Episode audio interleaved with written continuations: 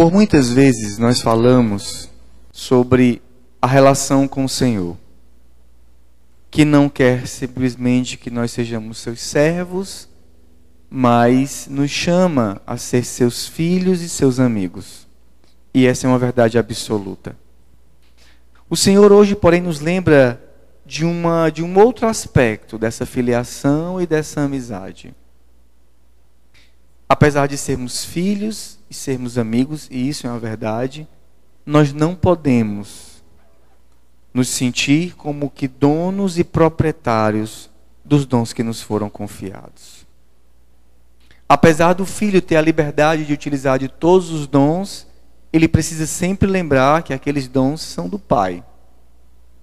Por isso o Senhor hoje nos fala dos administradores, dos seus funcionários, daquele que administra a sua casa, que não pode jamais achar que a casa é sua. Nós somos filhos, mas nós somos também servos. Nós não anunciamos algo nosso, nós não cuidamos dos dons que são nossos simplesmente.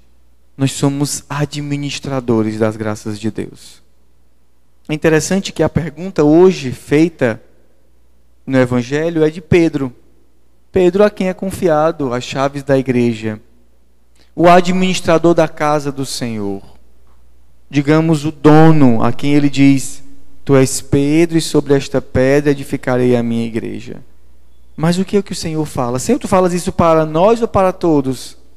E o Senhor então reforça que Pedro também, apesar de ser o chefe da igreja, será sempre um administrador de algo que não é dele. E esse é o ponto que nós gostaríamos de refletir hoje. O Senhor fala do patrão, por quem me foi confiado muito, por isso devo servir e devo amar muito. O dom, queridos irmãos, é algo sagrado, que nós não podemos tratar como nós tratamos qualquer coisa. Mas aquilo que é confiado por Deus deve ser tratado como algo precioso e algo sagrado. A relação com o Senhor, apesar de ser de amizade, de filiação, não pode nunca se esquecer do temor e do tremor diante da grandeza de Deus. Ele é Deus. E os dons que nós possuímos e que Ele nos deu a graça de administrar devem ser tratados assim todos os dons. O dom do sacerdócio, do qual eu não posso jamais me sentir dono, mas sempre um administrador. Um administrador que toca como se estivesse tocando em um tesouro. E que não pode jamais achar que aquele dom foi dado a mim para que eu fizesse dele o que eu quisesse. São, são a autoridade, o poder que é dado a. Meu Deus, isso é teu, isso é sagrado. Mas não só. O dom da família, o dom do esposo, da esposa e dos filhos devem ser tratados como algo sagrado. Às vezes a falta da sacralidade naquilo que Deus nos dá nos faz tratar essas coisas quase como como se nós fôssemos donos.